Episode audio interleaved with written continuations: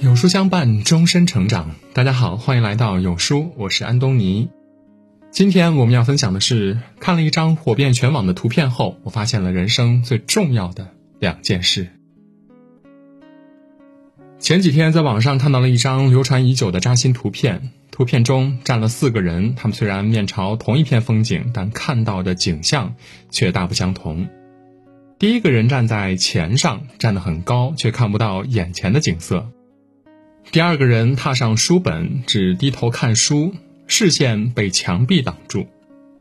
第四个人站在平地，连看景色的机会都没有。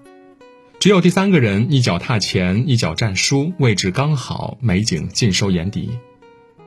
从这幅漫画中，我们不难发现，决定人生高度的，并不只是赚钱或只是读书，而是要把读书和赚钱相结合，二者缺一不可。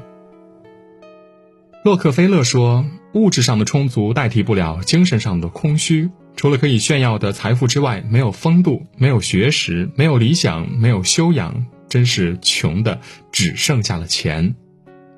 倘若一个人不肯花时间读书陶冶性情，那么即使他家财万贯，外表光鲜亮丽，内心却是一片荒凉。”在电视剧《三十而已》中，有个片段让我至今难忘。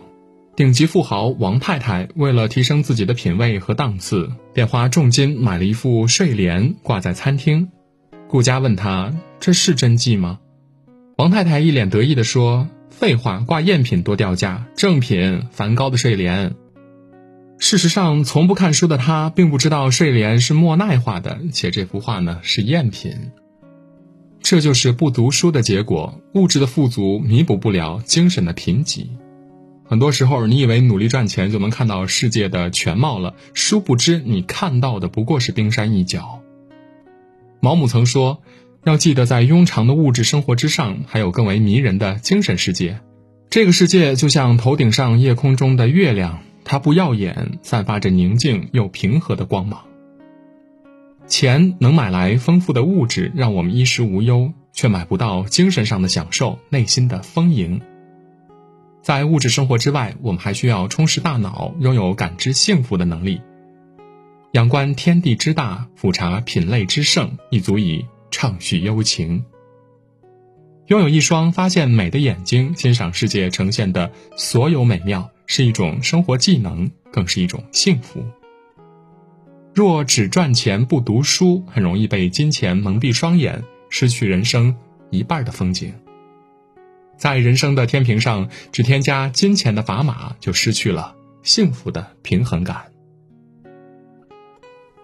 约翰·洛克说过：“阅读只能给我们提供知识，而思考则能把知识化为己有，为己所用。”读书是生活一大乐事，但死读书却不是。知识，知识在于一知一识，是一个思考并懂得的过程。死读书只看到书的表页，看不到书的内核。长此以往，即便是看了一千本书，也只是往脑袋里塞下一堆文字符号，没有任何意义，反而会阻碍你的生活。鲁迅先生笔下的孔乙己便是如此。出身贫困的孔乙己想通过读书改变自己的命运，殊不知他虽读书无数，但只用嘴读，不动脑。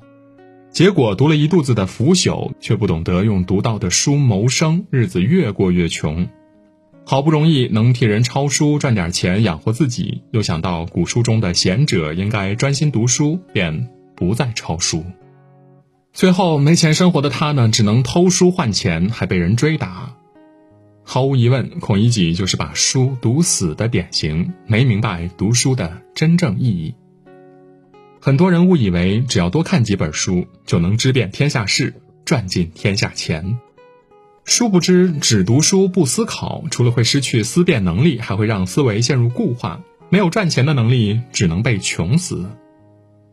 富兰克林曾说过：“读书是易事，思索是难事，但两者缺一，便全无用处。”那些真正厉害的人之所以总能运用所学知识赚钱，只因他们深知死读书只能看到事物的表面，而不是本质。只有一边读书一边思考，建立自己的认知体系，知识才真正的属于自己。人活一世，难免会因为赚不到钱、沉不下心读书而焦虑迷茫，想改变现状又无力改变，从而陷入死循环，误入歧途。曾看过这样的一则新闻：一位三十多岁的男子周某，只有小学文化，曾因一句“打工是不可能打工的，这辈子都不可能打工的”这样的言论，引发了网络热议。不想打工又没有文化的周某，只能靠偷盗生存，结果多次被捕入狱。开始在监狱中，他还没有悔意。接受采访时还表示，在看守所的感觉比家里好很多，里面的人个个都是人才，说话也好听。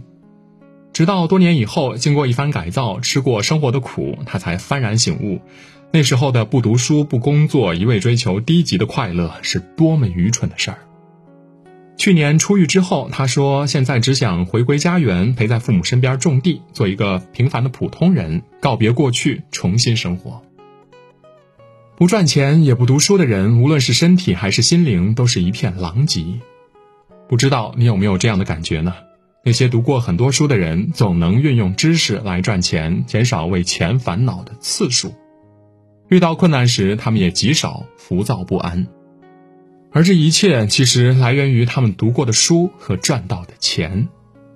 读过的书带来的智慧，让他们拥有处事不惊的态度。赚过的钱带来的底气，足以抵挡住岁月对他们的刁难。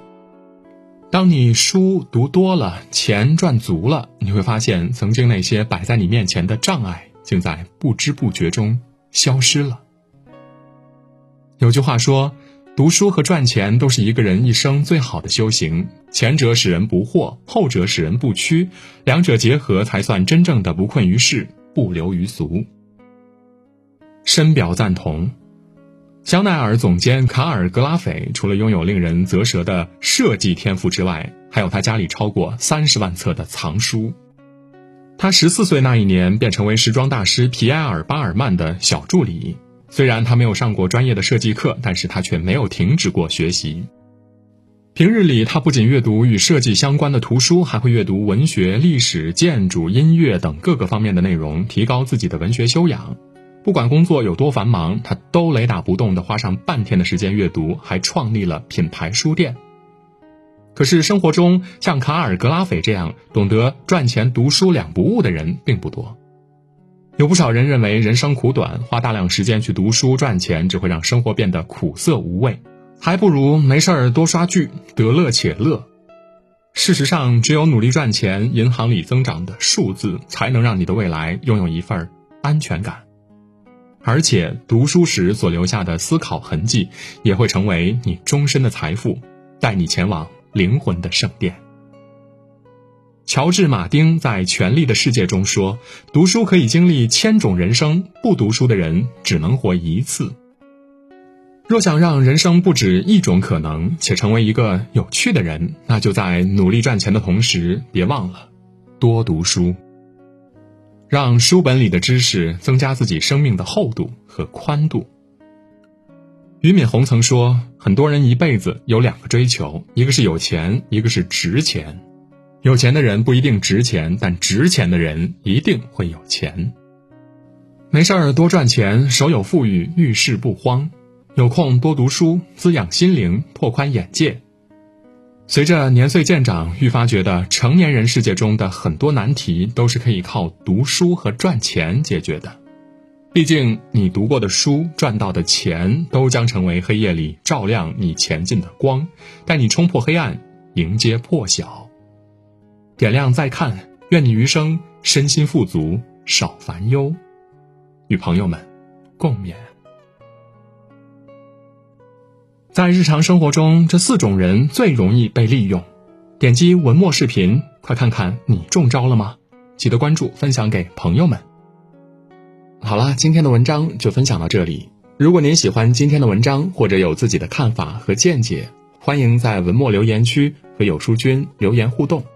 想要每天及时收听有书的暖心好文章，欢迎您在文末点亮再看。觉得有书的文章还不错，也欢迎分享到朋友圈，或者将有书公众号推荐给朋友们，这就是对有书君最大的支持。明天同一时间，我们不见不散。